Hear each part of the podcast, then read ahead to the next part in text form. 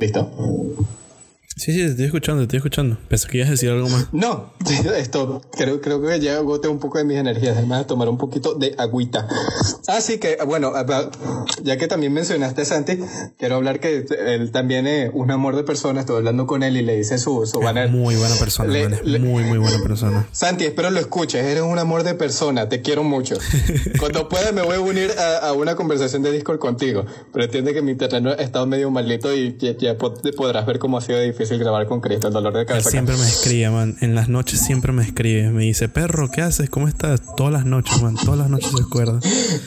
E-, ese niño te ama. perro, ¿qué haces? Esto, yo quiero agradecerle a cada una esto de las personas que me han dado la oportunidad de trabajar, de, de tener esto, el chance de de dibujar y de poder ganar haciendo un poco de arte, entre ellas Santi, que me pidió hacer el banner de Twitter y yo muy feliz se lo hice y de hecho me pagó por adelantado y que yo, wow. Sí, él me contó, me contó que te pagó por adelantarlo. Yo le dije, bueno, ya le decía a Joan que salga corriendo con tu dinero y no vuelva nunca más. me desaparezco, sale la, ¿cómo se llama? La, el sonidito de Discord cuando te desconectas de la llamada. Nada, Santi es, muy buena persona, Que él. Él estaba hablando con él otra vez y él me dijo: Este, yo lo único que puedo ofrecer es apoyo a las demás personas, no. No hace falta nada más. No necesito hacer mucho más. Muy buenos objetivos. A mí no, a mí no me se me da tan natural. Yo puedo ofrecer sarcasmo y arte. Fue parte del cómo es mi personalidad. Todavía no estoy en un proceso cercano a la muerte, así que mm, lo que veré es lo que tienen, puro, puro No, pero tampoco tienes que estar tan muriéndote para, para eso, ¿sabes? eso es verdad. conozco, conozco, hay otra persona que también me gustaría mencionar y es por el hecho de que también es otro streamer de estos que conocí y otras personas nuevas que he estado conociendo por el tema este que estoy haciendo todos los directos y tal. Y es al señor Mr. Wu, al señor Woodrow, que mm, es un streamer venezolano y del cual me sorprendió mucho más porque yo no suelo consumir contenido venezolano. yo tampoco. Así, ¿sabes? Entonces es como que eh, el amigo que mencioné otro día, que es el, compañero de, Alba, em, él hizo una raid. Un raideo es como que llevar a las personas que tienes en tu, en tu canal al de otra persona. Y justamente le hizo este raideo a, al señor Woodrow. Y ya el señor Woodrow, yo no era, es un venezolano que me cayó muy bien porque de verdad es que es muy buena persona. Y me agradó tanto que decidí seguirlo y, ¿sabes? Eh, eh, ver qué tal eran sus directos y cosas por el estilo, porque la verdad es que era bastante entretenido. Después me enteré de que está en Madrid y eso hizo como que un poco mejor la cuestión de que estuviéramos en una situación similar aquí. Y mm, entonces él me estuvo contando un poco de su vida y él también tuvo un cambio drástico en su vida porque él estuvo en un mal momento y él entró a trabajar como como en doctor payaso y entonces él hace mucha referencia a eso para definirse como persona porque él dice que a partir de ese momento él no él dejó de pensar en sí mismo y empezó a, hablar en un nosotros en vez de un yo, ¿sabes? Entonces como que él mejoró como persona después de haber vivido esas experiencias, por lo que me estaba contando. Entonces por eso digo que tampoco tienes que estar muriéndote como para decidir ser amable con las personas. Lo sé, en general, don bien no seas un coño de tu madre y no le vuelvas esto una mierda de la, la vida de las personas. Como lo hace todo Twitter todo el día y por eso es que he dejado de usarlo últimamente. Eh, sí, pero tú dices, me lo, me lo borré y luego lo descargo otra vez. Oye, he tratado de estar lo más alejado de Twitter posible desde esto, la purga que hicieron, porque de verdad que debería de empezar a poner mi no, sé cómo traducir esta, esta, esta frase en español. En inglés es Put your mouth where your money is. O, put your money where your mouth is, algo así, que es prácticamente no seas un hipócrita. Entonces, con todo lo que yo critico de, de Twitter y de todo Silicon Valley, estoy un poco jodido porque como artista tengo que usar muchas de esas redes sociales, pero de verdad que quisiera dejar de usarlas por completo y empezar a usar este, redes sociales alternas porque no me parece en lo absoluto sus modus operandi de negocio. Entonces, sabes, de cierta compañía uno debería de tener en cuenta de que eh, el gobierno funciona como compañías y las compañías funcionan como un mini gobierno. Y con las compañías, ¿cuál sería tu voto? Es tu dinero, es tu billete. Entonces, por ejemplo, si tú dices que no te gusta no te gusta que la gente sea explotada, que usen una mano de obra barata y que a la gente no le paguen lo que se merece por su trabajo y que te vendan una pura propaganda política llena de hipocresía. Ok, no te gusta nada de eso. Pero sin embargo, le compras a productos a Nike, a Adidas, a Apple. déjame decirte, con todo el respeto al mundo, eres un hipócrita. Eres un hipócrita si haces eso. Porque cada una de esas compañías agarran y, acá, y hacen todas las cosas que acabo de describir, cada una de ellas. Todas tienen negocios en China, todas tienen negocios en el sureste asiático, todos tienen manos de obra barata, todas te intentan meter una propaganda política durísima durísima, llenas de hipocresías. Y el hecho de que, sabes, estés criticando todo lo que acabo de mencionar mientras le sigues comprando productos a estas compañías, sabes, es el pináculo de la hipocresía. Es como cuando la gente decía, ay, el, capitalismo es una mierda, bro. Sí, sí, no hay nada peor que el comunista con un iPhone. No hay nada peor que el comunista con un iPhone. Sí, el capitalismo es una mierda, sin embargo contribuyes en él dándole todo dinero a las corporaciones y a los monopolios más grandes de todo el planeta, considerando que ahorita las empresas de tecnología son las más valiosas de todo el planeta. Entonces, ¿sabes? ¿Cómo tú votas para en verdad combatir en contra de este tipo de cosas? Votas con tu dinero, pana. Tú quieres dejar de que estas compañías hagan este tipo de cosas, utilicen mano de obra barata, dejen de, engañar a sus empleados, dejen de engañar a sus clientes, simplemente agarra y compra local, compra otra compañía que tal vez no sea lo mejor, tal vez no sea tan barato, tal vez no sea de la tanta calidad, pero coye, al menos esas otras compañías que son más pequeñas no están ni de cerca del nivel de corrupción que tienen todos estos monopolios como Facebook, Twitter y Google. Ni de cerca. Entonces, sabes, tú quieres en verdad hacer un cambio en el mundo, vota con tu dinero, compra otras compañías.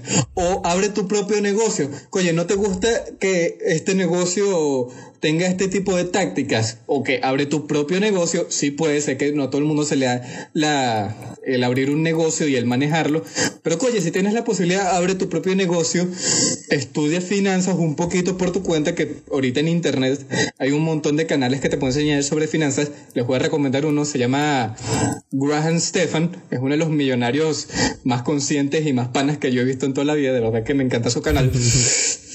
y dale para adelante, o sea, es como que no, te gusta el negocio en el que permiten que fumen. Ok, abre tu propio negocio donde no esté permitido fumar. Y así.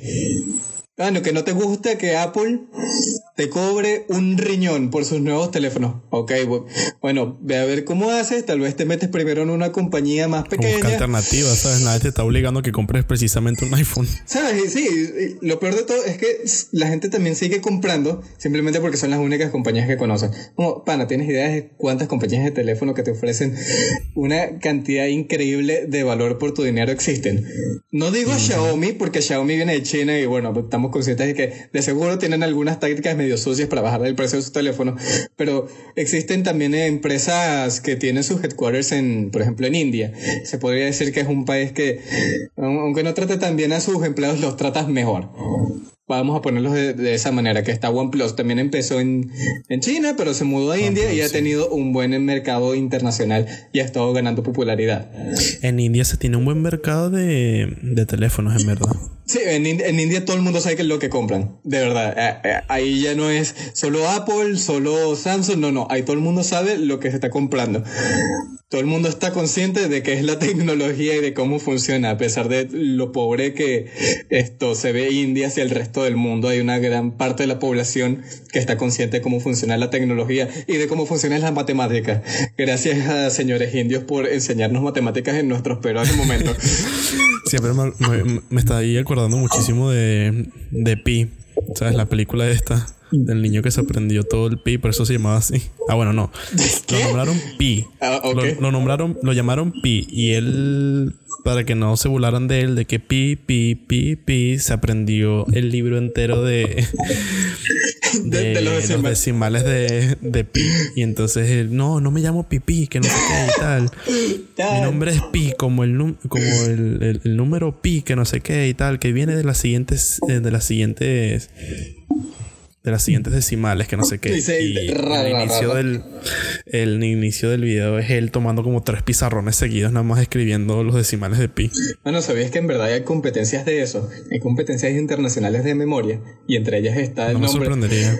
Es impresionante. O sea, ok, quiero compartir un poquito de mi conocimiento y mi sabiduría de lo que he aprendido de, de, la vez que vi un video sobre aquello. Es algo que también he aplicado sin darme cuenta para cuando yo todavía estaba en el colegio y necesitaba estudiar. Una de las formas más efectivas de memorizarte algo es lo que se le llama... No me acuerdo el nombre en concreto cómo era, pero se llama alrededor de el castillo mental. ¿En qué consiste? Cuando tú te aprendes algo, y quieres que no se te olvide, lo que tienes que hacer es en tu mente, y esto no lo tiene todo el mundo, pero esto ya mencionaré después, el por qué. En tu mente, imagínate un lugar que es conocido, tu casa, por ejemplo. Lugar o un lugar donde hayas pasado todos los días, que si vas todos los días al parque, imagínate el camino hacia el parque. Un camino que en tu mente sea vívido. Ok.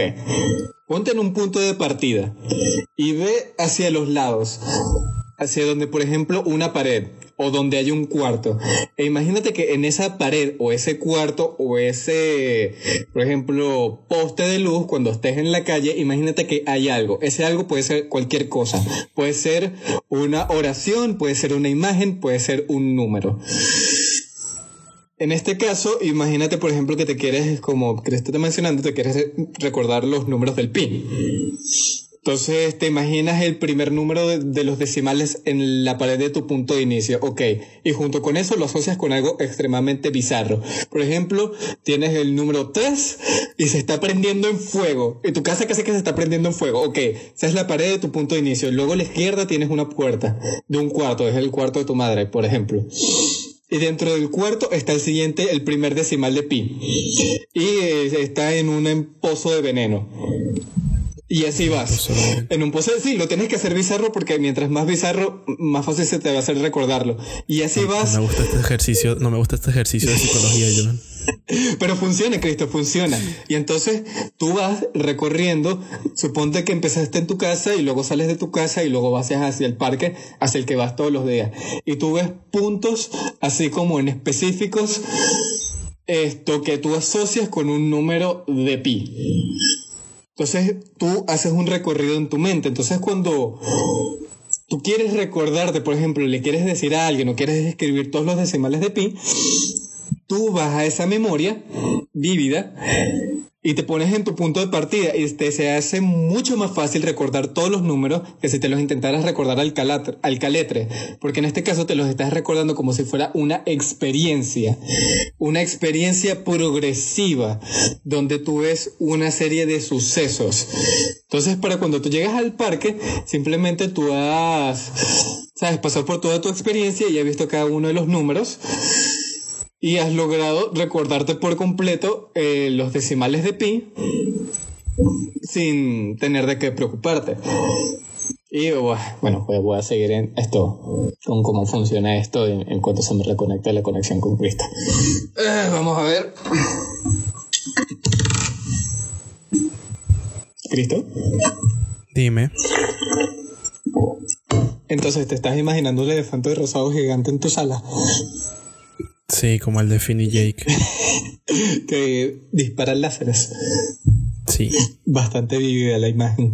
Pero en verdad, en verdad funciona para la memoria. no, no, les estoy echando broma. Muchos de los profesionales de, de, lo, de las competencias de memoria, de hecho, se enamoran tanto con sus propias experiencias que han formado en su castillo de memoria, que incluso después de las competencias ellos mismos lo, lo revisitan para como, ¿sabes? Tener la experiencia de nuevo, porque son experiencias únicas, porque son raras y vívidas y te ayudan a recordar algo extremadamente específico. Entonces, para todos aquellos estudiantes que todavía están teniendo problemas para memorizarse el caletre, algo, esto, esto no es buena técnica que en verdad les puede servir. Ahora, a no todo el mundo le sirve. ¿Por qué? Hay gente que simplemente no le da la cabeza para tener imágenes vívidas. Simplemente no puede hacer una imagen en la cabeza. Y eso tiene que ver en parte con la genética. Hay una condición que se llama afantasia. Eh, afantasia es como se dice en inglés. No, no sé si esa es la traducción directa al español que se basa simplemente en no tener la habilidad de generar una imagen en tu cabeza. O sea, o sea, ponte por ejemplo, si yo te digo, imagínate un arco iris pasando por encima de una montaña a lo lejos mientras tú ves desde la ventana de tu casa. O sea, qué tan vívida es la imagen. O sea, tú puedes... Muy bien, porque tengo recuerdos de, mis, de mi patio en Venezuela desde que podía ver el Ávila, entonces puedo imaginarme el Ávila y encima un arco. Pero puedes, por ejemplo, agarrar y imaginarte yendo hacia debajo del arco iris e imaginarte cómo cambia la perspectiva y describir el orden específico de los colores del arco iris. O sea, te lo puedes imaginar, te puedes hacer esa imagen vívida en la cabeza. Sí, pero no hasta el punto de decirte los colores. ¿Por qué? Porque subí hasta la punta del Ávila y entonces tengo la perfecta vista desde encima de la montaña. tengo buenas referencias en mi vida para hacerme las imágenes en la cabeza. Pero, o sea, hay gente que aún así con referencias no se puede hacer una imagen en la cabeza. Es como que simplemente no computa. Ellos piensan a punta de puras palabras. Cuando tú les dices que describan algo que ellos han vivido en el pasado, lo describen a punta de palabras. Ellos piensan y luego en palabras, y luego esas mismas palabras las regurgitan, las, las dicen como tal. Es una condición que, como ya dije, se llama fantasía y la gente simplemente no se puede hacer una imagen en la cabeza. Entonces, a ese tipo de personas, definitivamente, el truco que les acabo de mencionar no les va a funcionar en, en, en, lo absoluto. Yo, por mi parte, sí me puedo hacer imágenes increíblemente detalladas en la cabeza y no sé por qué, pero tengo una habilidad increíble para recordar los sueños que he tenido. Y algunas veces que son increíblemente vívidos. De hecho, no hace mucho tuve un sueño en el que simplemente me quedé anonadado por el simple hecho de que en el sueño está haciendo una cosa rara. Estaba corriendo esto, vi arriba de una avenida que tengo cerca de mi casa. En un punto llega alguien y me da una foto. La foto supuestamente es de, de, era mi bautizo. Y yo, ah, sí, esta foto como la que le he visto antes. Lo que me sorprendió es que cuando yo vi la foto en mi sueño, podía ver hasta la textura del papel de la foto impresa. Podía ver la textura y yo, verga, o sea, de repente me, me hice consciente que estaba en un sueño el tan solo hecho de poder ver la textura de algo me pareció increíblemente impresionante. Nunca en mi vida había visto algo tan vívido en un sueño que he tenido. Y inconscientemente lo he he estado como últimamente intentando llevar como un paso más allá. Hay veces en que tengo sueños en los que intento leer y me doy cuenta que estoy en un sueño simplemente porque lo veo todo borroso. Y yo ya va, no, no puedo leer, pero lo tengo cerca de mi cara, no, pero no puedo leer.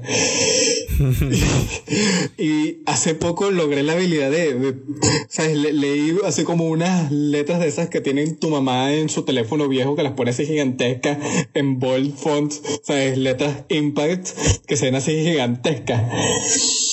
Y yo, bueno, al menos esto lo pude medio leer. No me acuerdo que lo leí, solo me acuerdo que lo pude leer, reconocer los símbolos, pero era extremadamente difícil. Es una habilidad que, claro, es extremadamente útil y necesaria para alguien que se dedica a arte, que necesitas imaginarte las cosas en 3D. Sí, eso te iba a decir, que tú tienes esa, esa ventaja, ¿sabes? O sea, si no tuvieras esa visión, creo que muchos de tus dibujos te costarían incluso hacerlos en formas realistas, ¿sabes? No, mano, simplemente no me daría la perspectiva, sería puros dibujos planos. Lo peor es que hay, hay gente... Puros dibujos 2D. sí, lo peor es que hay gente que es artista, que tiene esa condición, que tiene fantasía. Hay un video que tiene como dos millones de visitas de una chica que describe cómo fue su experiencia intentando dedicarse al arte y no teniendo la capacidad de poder esto generarse una imagen tridimensional en su cabeza.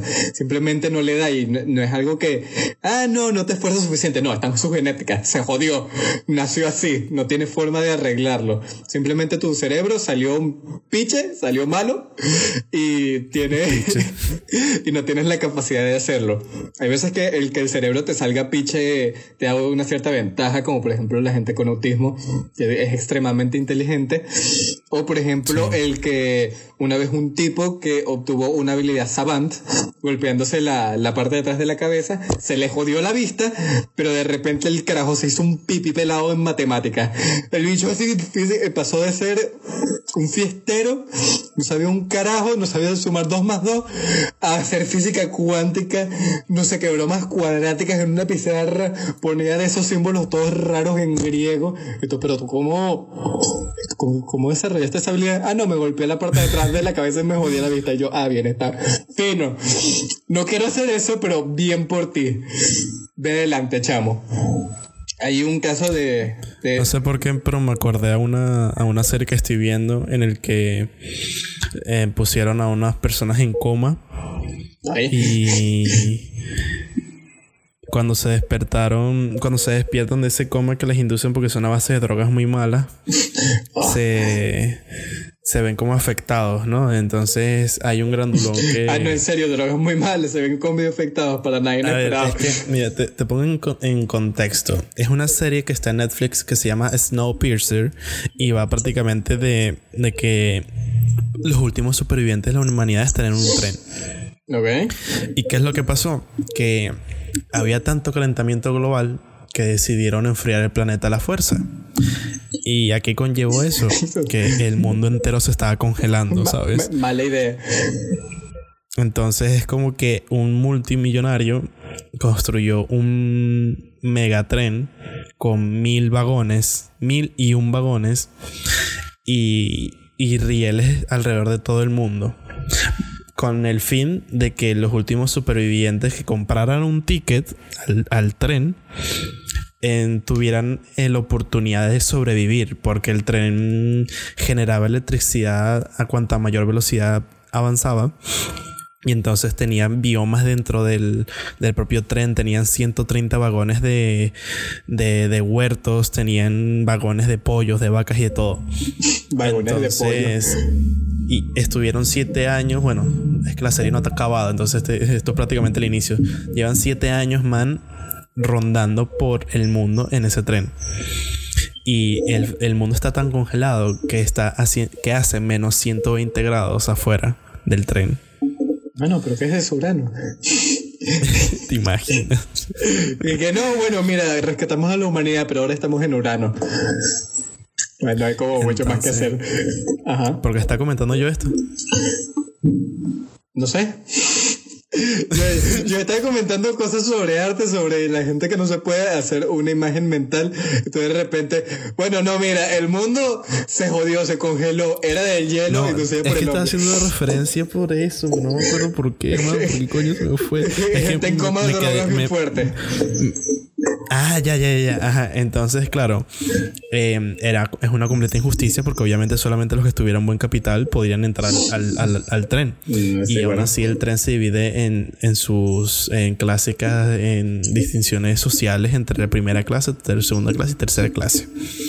Y había una clase más que son los que vienen siendo los escorias, los tail, porque se montaron en el último vagón del tren Mm. y sin ticket porque se montaron violentamente. Y Ah, bueno. entonces era es gracioso de que mencioné que mencioné eso porque cuando ellos les entregan las raciones de comida es como que ellos mismos dicen, bueno, tienen que pagar sus impuestos. Y yo como que, marico, están jodidos todos allá atrás, ¿cómo coño van a pagar impuestos? Ah, sí. Y claro, el 10% de las raciones de cada uno de sus comidas se iba. Un 5% para unas ratas que están criando, no sé por qué. Yo supongo que es para transmitir la peste a los restos de los vagones que están privilegiados. y el otro porcentaje que queda, el otro 5%, son para alimentar a un gordo, un papiado, ¿sabes? Entonces como que todos contribuían Ah, sí. para que el, el bicho se siguiera poniendo papiado. El clásico. Bueno, entonces al cabo que pasaron un par de sucesos que lo conllevaron a ponerlo en coma, que es la prisión pr- básicamente. Y claro, es, él no habla. Él es un personaje de estos que son súper fuertes y no hablan, ¿sabes? Y de, son de esos que son tiernos. Entonces cuando lo van a rescatar de la prisión, que lo despiertan del coma, me dio demasiada risa porque empieza a hablar en chino. Y entonces uno de sus amigos dice, ¿estás hablando en chino? Y el doctor le dice, ¿habla chino? No, él ni siquiera habla. y que por eso no hablaba, él no habla chino. Tú te imaginas, todo el mundo hablando, eh, hola, ¿cómo estás? Y el tipo, "Señor, güey, sí, sí, oh, yeah". Entonces, claro, lo, lo que quería decir con respecto a esto es de que si es verdad que tu cerebro puede cambiar si recibes ciertos estímulos en- que te pueden joder o simplemente te pueden favorecer. Como en el caso del hombre que tú dices que es un experto en matemáticas o simplemente quedar medio medio downy con, no. con el golpe que te des. Ya, ya Como no, estado vegetal. Había un hombre, esto lo vi en un canal que se llama Viso, o sea, él hizo una especial en YouTube sobre este hombre. Él es autista, o sea, tiene un autismo severo y de paso es ciego. Pero él es un duro, pero no te imaginas tocando el piano. Tú le puedes poner una canción cualquiera, tú le puedes poner un dubstep trancado durísimo,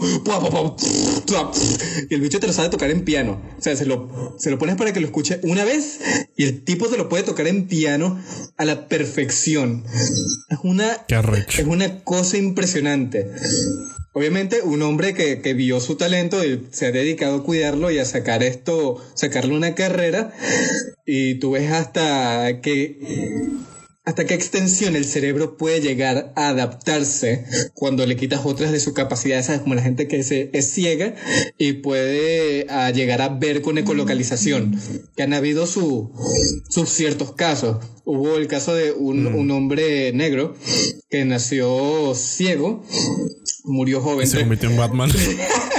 nació, nació ciego, murió, no, este murió joven, tenía, tristemente. que, tenía, que hacer, tenía que hacer el chiste.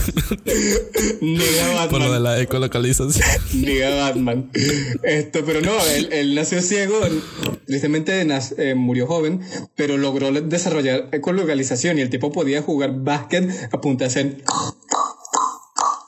Y el tipo encestado como si nada, y que ras, y fue encestado simplemente haciendo.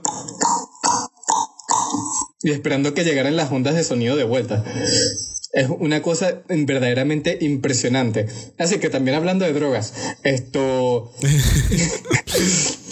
tu cerebro produce drogas por sí mismo Ah, sí. y, eso es lo que pasa cuando sueñas y estás en el estado REM de sueño. Esto son drogas bien duras. Esto es como, como una- se me olvidó cómo se llamaba esta droga. Esta droga, solo sé que a Joe Rogan le encanta hablar de ella. Son drogas alucinógenas bien Sí, duras. yo no me acuerdo en dónde fue que lo leí, man. No me acuerdo exactamente, pero fue en una película. Creo que fue en una película. Y es increíble porque te dicen que es la droga más fuerte del mundo. Y MT, una cosa así que se Ajá, llama. ajá, y era algo así. prácticamente el cerebro. Sí, sí, solo que nosotros tenemos, nosotros tenemos una, una, como una capacidad de regular la, la cantidad de, de esa sustancia que nuestro cerebro secreta. Y cuando estamos conscientes, de hecho, muchas de las cosas que nosotros vemos como tales, nuestro cerebro las alucina. O sea, es como un mecanismo que está allí precisamente para ayudarnos tanto a alucinar la realidad, procesar toda la información que nuestro cerebro recibe y eh, esto, nuestros estados de sueño, que es prácticamente como nuestro cerebro procesando de nuevo toda esa información mientras estamos en un estado de sueño profundo. Cuando tú consumes ese tipo de drogas, o por ejemplo te metes un porro ahí bien trancado así, como se lo metió Elon Musk precisamente en un podcast de, de Joe Rogan, lo que logra es desbloquear la habilidad de tu cerebro de secretar aún más de esas eh, sustancias para que tú empieces a alucinar o te empieces a, a ver cosas raras mientras tú estás en ese estado después de haber consumido esas drogas, como lo son como la marihuana o hongos bien duros. Y por más que la gente tenga esta visión mala hacia las drogas, pueden llegar a tener sus ciertos beneficios, tanto vamos a ponerlo entre comillas espirituales, de verdad que ha ayudado a la gente a sentirse mejor, sentirse mejor consigo mismas y eh, también de sentirse mejor cuando están en un estado de dolor constante. Sirven para usos médicos como painkillers, como... Sí, sí, no, no, oye, tantas palabras que me aprendí en inglés, muchas veces no sé cómo traducirlas al español, pero sirven como painkillers, formas de, de quitarle el dolor a alguien cuando está en esos estados de dolor extremo. Y ahora déjame ver cómo logro que haya internet de nuevo.